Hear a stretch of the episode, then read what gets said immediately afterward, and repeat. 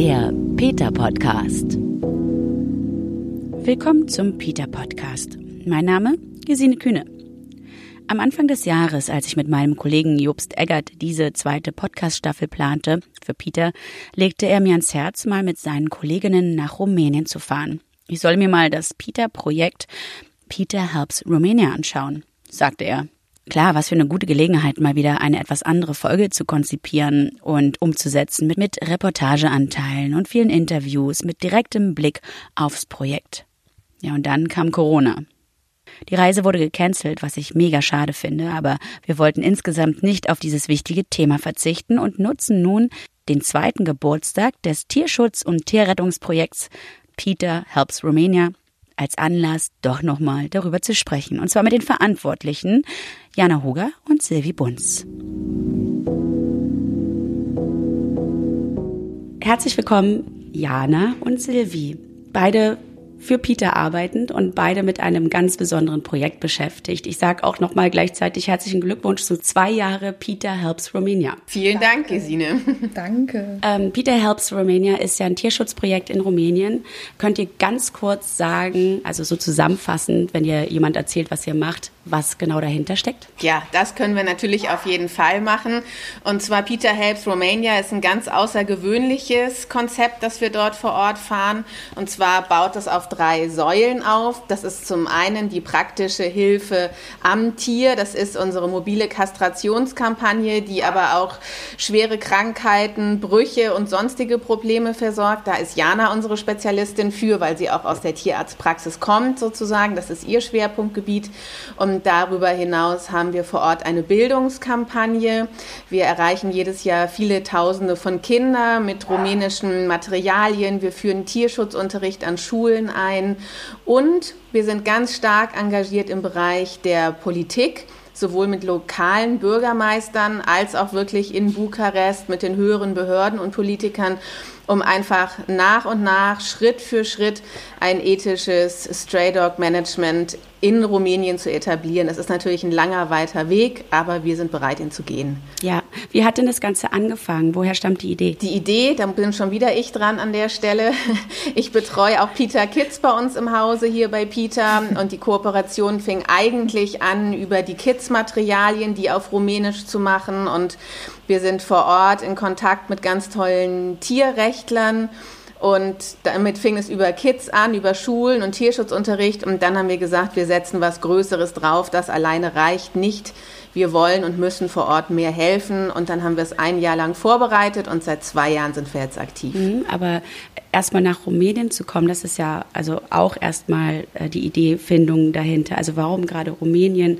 Ähm, es gibt ja so viele Länder und auch arme Länder in Europa. Ist es da besonders schlimm? Ja, wenn man vielleicht auf die Situation der Hunde in Rumänien eingeht. Rumänien ist ja das Land mit den meisten heimatlosen Hunden in ganz Europa. Da leben etwa 600.000 Vierbeiner allein auf den Straßen und auch das Leid der Tiere, die einen Besitzer haben oder ein Zuhause haben, äh, das ist massiv. Ne? Der Großteil der Hunde, die ihn zu Hause haben, leben in den Gärten angekettet, meist an schweren Metallketten, leben da wirklich ein extrem grausames Leben, oftmals auch wirklich nur ein kurzes Leben.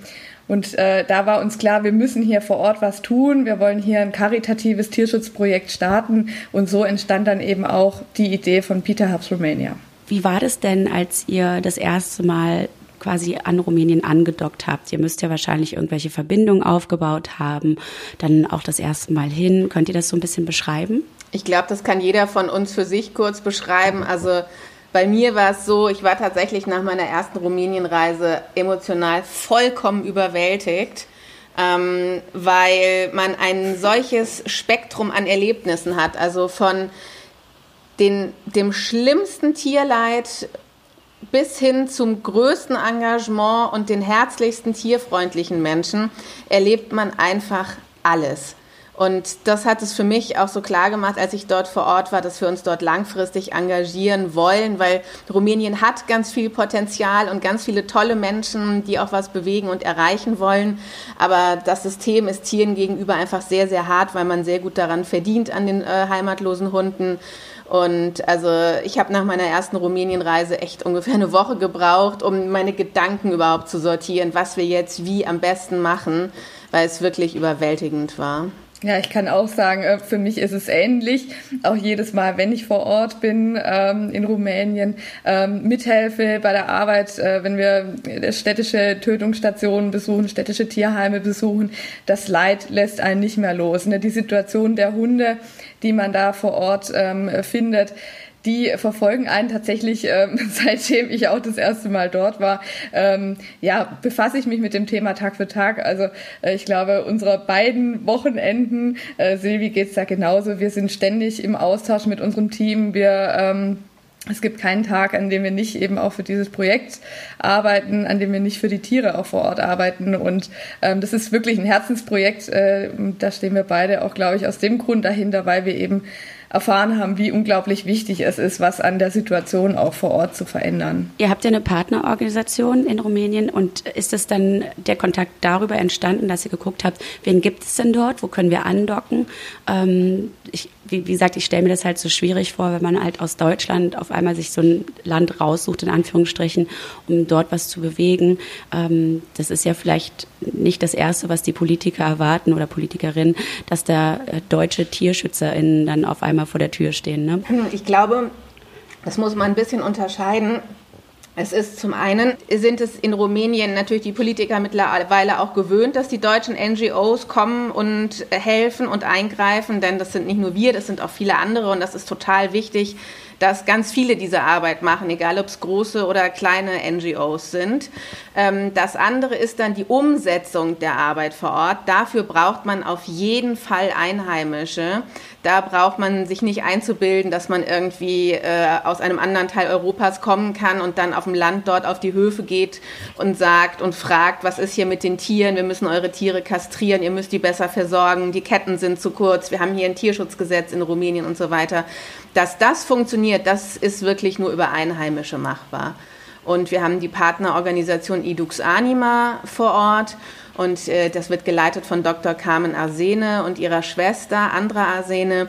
Und äh, Carmen ist seit über 20 Jahren die Stimme der Tiere in Rumänien. Das sind einfach ganz tolle, absolut verlässliche Partner und das merken wir in unserer täglichen Arbeit. Die machen das mit Herz, und Verstand. Du hast es ja gerade schon erwähnt, das Land. Es gibt ja große Unterschiede zwischen Stadt und Land in Rumänien, auf die ich eingehen möchte. Fangen wir doch mal beim Land an. Du hast kurze Ketten erwähnt. Das ist ja das, was man immer wieder auch bei euch liest, dass das ein großes Problem ist und auch die Hundehütten, dass die, also das Wetter generell ähm, für die Tiere, weil die draußen schlafen, also vor allem Hunde. Erzähl doch mal. Ja, gerade wenn man sich vorstellt, ne, das Leben eines Hundes in Rumänien, davon sprechen wir von dem Großteil der Hunde, die in Rumänien leben, denn etwa 80 Prozent der rumänischen Bevölkerung lebt auf dem Land tatsächlich auch noch. Ähm, und ein Großteil dieser Menschen haben tatsächlich Hunde in ihren Gärten. Oftmals gelten die als lebende Alarmanlagen. Teilweise versteht man auch gar nicht, was der Grund ist, warum da ein Hund an der Kette lebt. Aber er lebt eben da. Eigentlich erlebt man es auch wirklich ähm, in jedem äh, ländlichen Gebiet, dass wirklich eigentlich überall Hunde an den Ketten leben. Es sind sehr, sehr kurze Ketten. Die Hunde haben teilweise nicht mal einen Schutz vor den Wettereinflüssen. Das heißt, gerade im Sommer, wenn es wahnsinnig warm ist in Rumänien, dann ähm, ja, sind wir konfrontiert mit massivem Tierleid. Hunde, die ähm, extrem Parasitenbefall haben, die äh, sich oftmals eben nicht mal mehr ausreichend putzen können, die einfach total erschöpft sind, weil sie kein, äh, kein ausreichendes Wasser haben. Die werden natürlich auch nicht ausreichend ernährt, weil diese ländliche Bevölkerung natürlich auch in größten Fällen sehr, sehr arm ist. Ähm, das sind überall wirklich riesengroße Baustellen. Ne? Man, man fährt von einem Dorf ins nächste und äh, ist jedes Mal konfrontiert mit massivem Leid. Diese Hunde, die auf dem Land an den kurzen Ketten leben, also man sagt, dass ungefähr sechs Millionen Hunde, ein bisschen über sechs Millionen Hunde in Rumänien in was wir nicht so gerne sagen, aber Privatbesitz sind. Eigentlich sollen Tiere unsere Freunde sein, nicht unser Besitz. Und ähm, sechs Millionen Hunde, also die Zahl an sich sagt schon, mit was wir hier zu kämpfen haben. Und das sind ja auch äh, alles unkastrierte Hunde, wenn ich das richtig gelesen habe. Und wenn da ein streunender Hund vorbeikommt, dann vermehren die sich. Und das ist ein Problem. Das ist ein ganz spannender Aspekt, denn in Rumänien gibt es ein Kastrationsgesetz. Alle Hunde in Rumänien, die nicht reinrassige Zuchthunde sind und äh, die nicht im Haus leben, müssen kastriert sein, um nämlich genau das zu verhindern, äh, dass einfach aufgrund von nicht kastriert Hündin in der Hitze rüde springt über schlecht eingezäunte oder gar nicht eingezäunte Grundstücke und schon wieder haben wir einen Wurfwelpen, den keiner haben möchte. Es gibt dieses Gesetz, das wissen aber selbst in Rumänien viele Menschen nicht. Manche Behörden wissen das auch nicht, die müssen wir darüber informieren, dass das so ist. Und viele Menschen sind auch zu arm, um zum Tierarzt zu gehen und die Kastration vornehmen zu lassen, wenn sie denn überhaupt einen Tierarzt finden, der diese Operation durchführen kann. Also das ist wirklich eine lange Kette von Wenns und Abers und dadurch entstehen jedes Jahr wirklich Millionen von Welpen, die wirklich niemand haben möchte. Die werden ausgesetzt, erschlagen, verbrannt, ertränkt. Das kann man sich hier auch in Deutschland gar nicht vorstellen, dass eben in Rumänien viele Tierärzte gar nicht ausgebildet sind, eine Kastration durchzuführen. Aber das ist tatsächlich so. Ähm, viele können nicht äh, kastrieren. Ähm, und ja, das war was, was wir, als wir, oder auch als ich das erste Mal in Rumänien war, das konnte ich mir nicht vorstellen, dass es Tierärzte gibt, tatsächlich, denen man erstmal beibringen muss, wie eine Kastration abläuft. Mhm. Also das hast du tatsächlich auch gemacht, also als, als Tierärztin da quasi eine Schulung gemacht. Ich bin Tierarzthelferin, nur kurz äh, als Background. Mhm.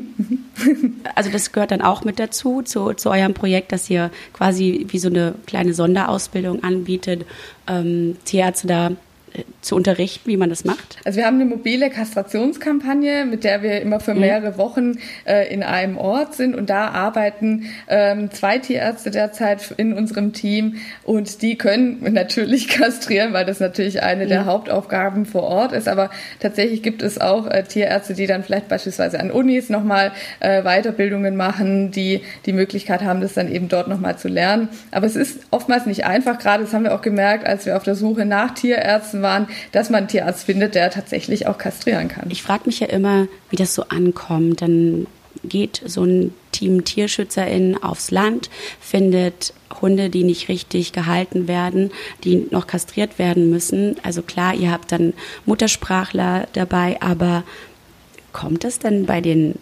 Hundehaltern gut an, wenn, also je, also ich kann mir so vorstellen, dass Menschen sich ja generell nicht so gerne belehren lassen. Ne?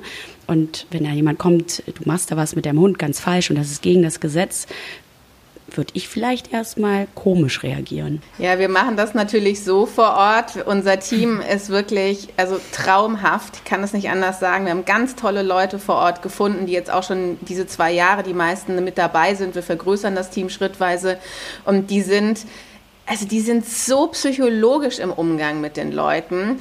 Die haben ein ganz tolles Feeling dafür, wen man äh, ein bisschen strenger begegnen muss mit Recht und Gesetz, bei wem man ein bisschen gut zuredet, bei wem man Hilfe anbietet, wem man auch mal mit der Polizei droht im Zweifelsfall. Denn Rumänien hat Tierschutzgesetze. Der Punkt ist nur, ob sie angewandt werden. Das ist die Frage vor Ort. Und ähm, die machen das wirklich ganz toll und die gehen auch nicht nur einmal wohin. Bei schwierigen Fällen sind wir im Abstand immer von kurzen Wochen, gehen wir wieder hin, sprechen wieder, kontrollieren nach. Aber das ist schon auch total schwierig häufig. Ne? Also die, dass dann keine Einsicht vorhanden ist, ähm, Tiere zu kastrieren. Also bei den Rüden zum Beispiel ganz schwierig. Ne? Eine Hündin, ja klar, mhm. kein Problem, die Hündin kann man kastrieren. Den Rüden, mein Rüden, nein, das möchte ich nicht so. Ne? Das sind dann die Männer also äh, Rumänien ist schon auch sehr ähm, eine sehr männerlastige Gesellschaft noch immer. Das muss man auch mal ehrlich sagen dürfen. Und ähm, Rüden zu kastrieren ist ein schwieriges Thema häufig. Aber das mhm. ist ein Gesetz und dann kommen wir auch mit Recht und Gesetz und so klappt das eigentlich ganz mhm. gut. Vor allem spricht sich's auch rum. Ne? Also oftmals ist es so tatsächlich, dass dann der eine Nachbar erstmal abwartet, wie es denn beim anderen Nachbar abgelaufen ist. Bellt der Hund dann nach der Kastration immer noch? Ist er immer noch gleich vom Verhalten? Da wird natürlich gewartet.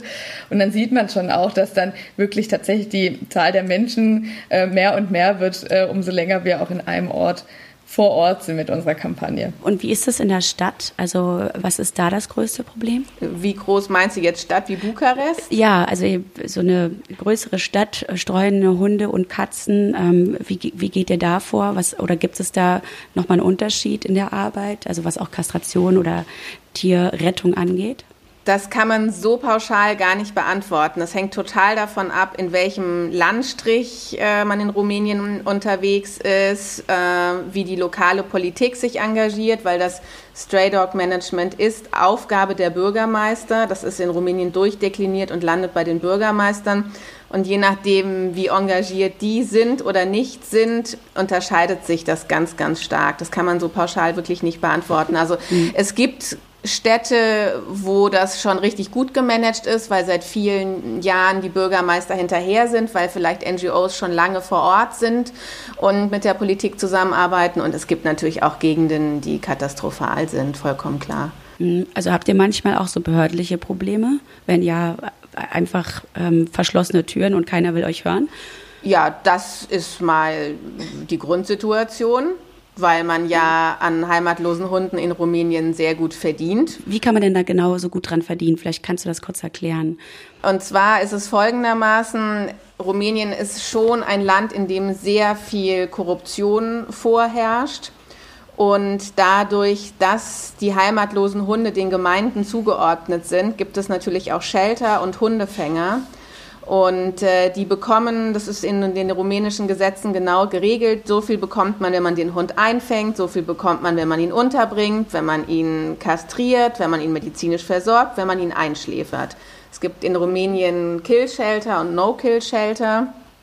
Und wenn man diese ganzen einzelnen Prämien zusammenaddiert und ein bisschen schaut, wie lange der Hund in Anführungszeichen untergebracht ist, das ist ja keine Unterbringung, was wir als Unterbringung in Tierheimen so sehen würden, verdient man im Durchschnitt zwischen 280 und 400 Euro pro Hund. Und das ist natürlich viel Geld. Und je weniger Geld man aber für das Tier ausgibt, man rechnet die Sachen natürlich gerne ab, aber man kümmert sich nicht entsprechend um die Hunde, sondern die sterben häufig an Mangelernährungen und Krankheiten oder beißen sich in den zu engen Gehegen, sterben an Infektionen, desto mehr Geld bleibt übrig.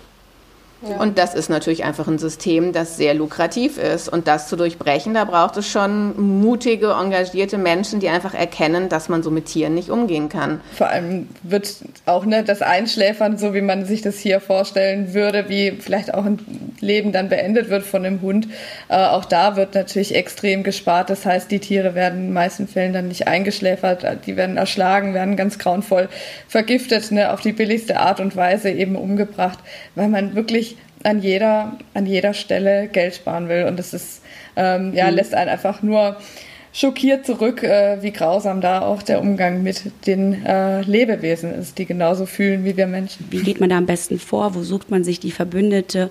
Was hat sich geändert, seitdem ihr äh, mit am Start seid?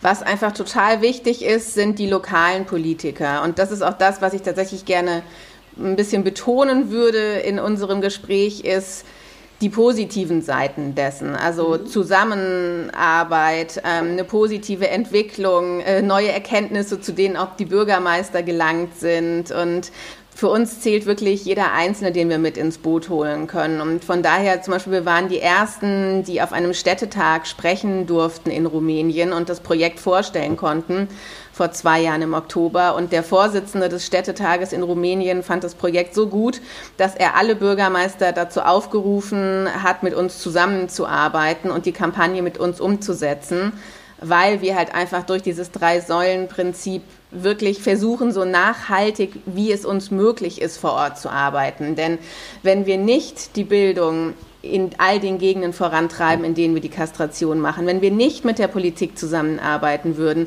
so schnell kann man nicht kastrieren, wie neue Tiere geboren werden. Da braucht man sich nichts vorzumachen. Und von daher mhm. sind all die Bürgermeister und Gemeinden, mit denen wir arbeiten, unsere Partner. Das ist manchmal einfacher, manchmal schwieriger. Aber es werden mehr und mehr, weil auch da ist das die Vorbildfunktion.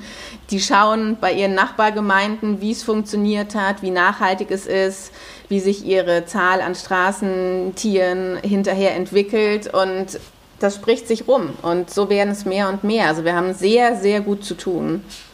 Mhm. Es gibt ja auch auf eurer Seite dieses Schaubild, ähm, wie die Vermehrung quasi von Hunden ist, wenn man nicht kastriert. Das ist ja eine eindrucksvolle Pyramide. Habt ihr die Zahlen vielleicht parat? Weil ich habe es jetzt nicht im Kopf. Jana weiß sie bestimmt. Ich glaube, es sind 65.000 in vier Jahren aus einer Hündin. Genau. Wenn man da, rechnet man natürlich, die Hündin vermehrt sich, die Welpen kriegen auch wieder Welpen ähm, und so kommt man ganz schnell auf so eine riesengroße Zahl, die wirklich erschreckend ist. Und da sieht man auch, wie wichtig es ist, ne, vor Ort zu kastrieren. Aber da sieht man auch, wie wichtig es ist, mit den Leuten zu arbeiten. Einfach, dass man rüberbringt, ähm, wie wichtig die Kastration ist, wie wichtig es ist, auch nach den Tieren zu sehen. Und äh, da einfach auch nochmal ein anderes Bild über unsere tierischen Mitbewohner, über Hunde, die unsere Freunde sind, auch zu schaffen. Mhm. Also das ist ja ganz klar, wenn es so viele Hunde auf der Straße gibt. Also die leiden natürlich, sie verwahrlosen, fangen sich Krankheiten ein, können nicht richtig gefüttert werden und enden dann vielleicht ähm, in dem Kill-Shelter und werden auf ab, also abscheuliche Art und Weise umgebracht. Also das sind, das sind ja, glaube ich, so die Spiralen, die Negativspirale, die man gerne verhindern möchte. Ähm, darum die Kinder. Also ihr macht also Bildungsarbeit auch noch. Wie sieht die denn aus? Die sieht so aus, äh, dass wir viele Materialien von Peter Kids, was wir ja auch in Deutschland Schulen zur Verfügung stellen, kostenfrei ins Rumänische übersetzt haben. Und wir arbeiten mit vielen äh, Schulen zusammen und wir haben jemanden, der in die Schulen geht, die Lehrer und Lehrerinnen wiederum ausbildet für diese Tierschutzstunden.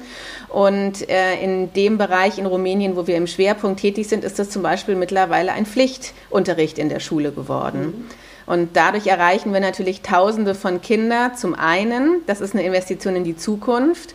Aber dadurch, dass man in, Rumänien ja noch sehr in einem Großfamilienzusammenhalt äh, lebt, gehen dann diese gut informierten Kinder nach Hause und informieren ihre Eltern und Großeltern. Und da haben wir wirklich schon die tollsten Geschichten gehört, wie die Kinder dann zu Hause ihren Eltern die Hölle heiß gemacht haben, dass das mit dem Hund so nicht geht und dass dies so nicht geht und dass die Katze so empfindet und die Hasen haben die und die Bedürfnisse zum Leben. Und das finden wir natürlich super, weil das einfach ein Multiplikationseffekt ist. Äh, das ist, das ist Gold wert.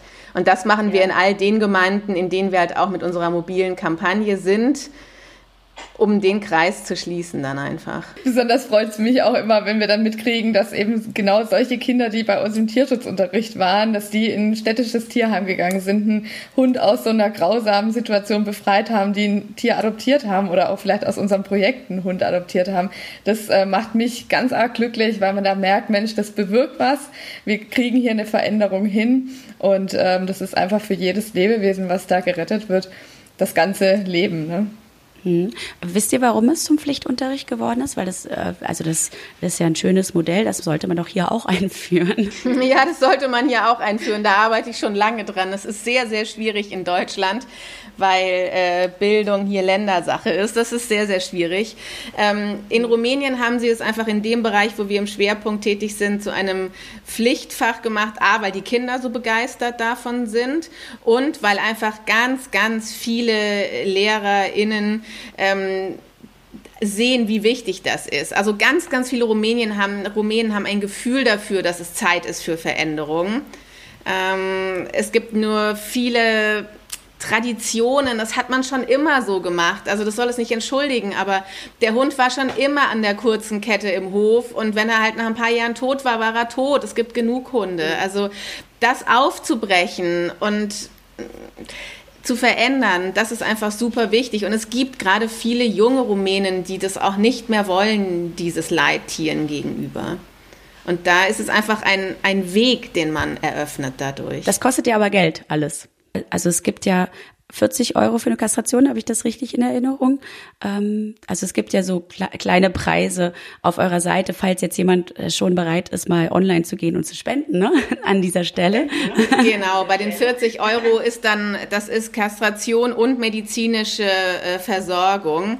Da ist natürlich auch bei uns immer noch ein bisschen Personalschlüssel mit drin und wir haben Fahrzeuge, die unterhalten werden müssen, um in die äh, Dörfer zu fahren.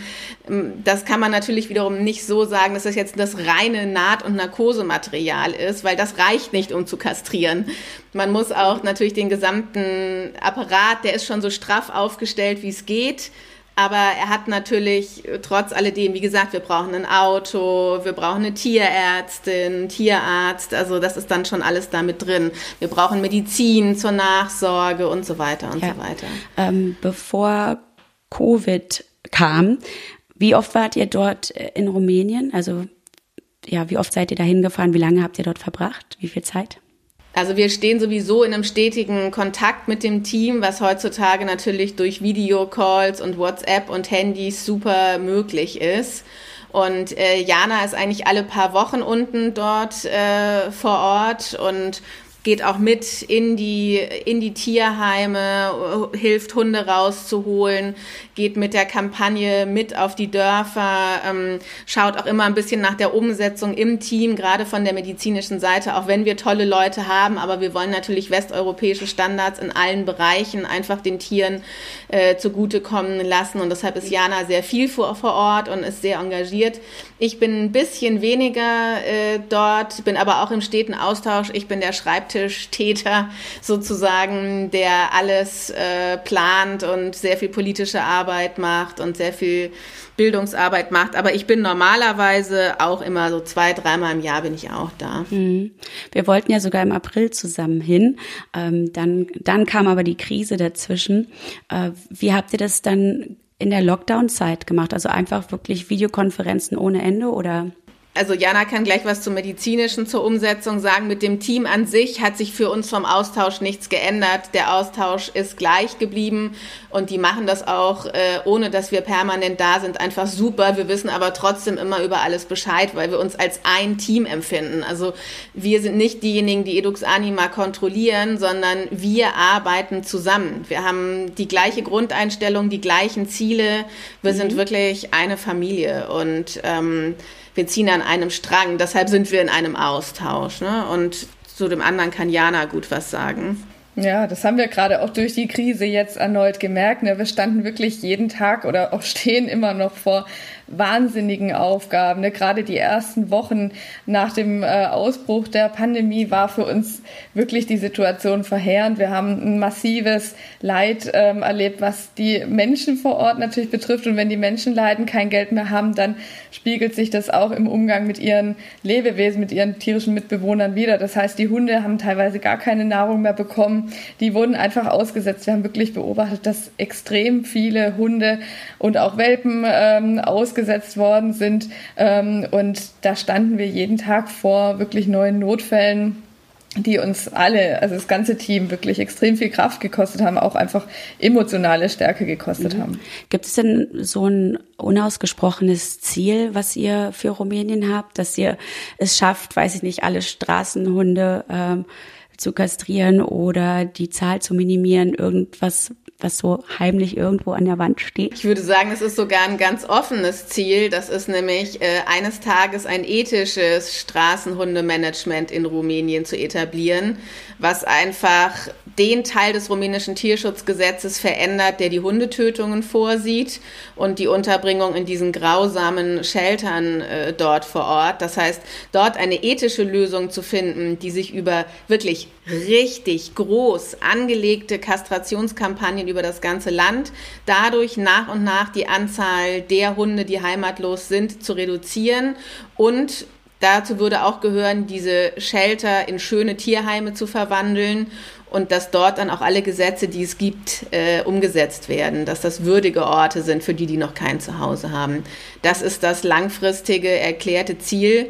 Äh, dazu gehört natürlich dann auch die Bildung, dass einfach mehr und mehr junge Menschen mehr über die Rechte Tieren gegenüber äh, wissen, über ein tierfreundliches Leben. Aber das unterscheidet sich dann auch wieder nicht so sehr von hier. Also es ist natürlich auch hier ein Ziel, ne? das tierfreundliche Leben. Ähm, wenn wir in Rumänien sind, werden wir oft gefragt, warum wir uns in Rumänien engagieren, ob wir denn in Deutschland überhaupt keine Probleme mehr hätten im Umgang mhm. mit Tieren. Und dann sage ich in den Talkshows dort auch immer ganz klar, dass wir hier auch sehr viele Probleme im Umgang äh, mit Tieren haben. Das Einzige, was wir halt hier nicht so haben, ist dieses äh, Thema der heimatlosen Hunde. Das denken in Rumänien viele, dass hier alles nur noch super ist, aber das stimmt ja auch nicht. Also Und das ist sicherlich auch wichtig, das klarzustellen, dass wir hier genauso Probleme haben und nicht uns da hinstellen und sagen, es muss so laufen, weil wir das sagen, die Deutschen kommen und sagen, wie es in Rumänien laufen so hat, sondern einfach, dass wir unsere Hilfe da anbieten, ähm, auch an einer ähm, nachhaltigen Veränderung eben mitzuarbeiten. Rumänien hatte ja das Tiertötungsgesetz schon abgeschafft. Wie konnte es denn dazu kommen, dass das quasi neu auf dem Plan gelandet ist? Also ja, dass dieses Gesetz dann wieder galt, Tiere dürfen getötet werden. Im Jahr 2014 gab es einen ziemlich zweifelhaften Beißvorfall, bei dem ein Junge ähm, scheinbar von Hunden, die auf der Straße gelebt haben, angegriffen und getötet wurden. Und daraufhin wurde von der Politik dieses Tötungsgesetz, das dann tatsächlich auch den Namen dieses Jungen trägt, Ionut hieß dieser Junge, ähm, verabschiedet. Und das Ganze ging tatsächlich wirklich über Nacht. Das heißt, da wurde über Nacht entschieden, die Hunde, die auf der Straße leben, werden jetzt eingefangen, werden über, äh, gerade in Rumänien gibt es etwa 150 städtische Tierheime und Tötungsstationen und dazu noch viele private Einrichtungen, die damit Geld machen. Und in diese Einrichtungen und Tötungsstationen werden diese Hunde gebracht. Da gibt es eine Frist von 14 Tagen, die auch nicht immer eingehalten wird, wie wir heute wissen. Aber diese Frist gibt's und dann werden die Hunde getötet. Talkshow fiel gerade als Stichwort. Das heißt, ihr seid sogar in den Medien präsent. Also in der Talkshow aufzutauchen und über Tierleid und Rechte zu sprechen, das ist ja, das ist eine, eine große Nummer. Das sollte hier in Deutschland vielleicht auch öfter mal passieren. Ja, also wir sind, also wenn Jana und oder ich dort sind, getrennt oder auch zusammen, also wir machen sehr, sehr viele Pressetermine und gehen in verschiedenste Fernsehsendungen, vom Frühstücksfernsehen bis zur Abendpolit-Talkshow. Äh, ähm, das machen wir jedes Mal, wenn wir da sind. Vor allem, weil in Rumänien einfach Tag und Nacht der Fernseher läuft. Das heißt, da erreicht man einfach auch wahnsinnig viele Menschen dadurch. Ne? Und diese Chance muss man wahrnehmen, gerade dann eben auch über diese Möglichkeiten, Menschen zu informieren und vielleicht auch zu einer Veränderung hinzubewegen. Hm.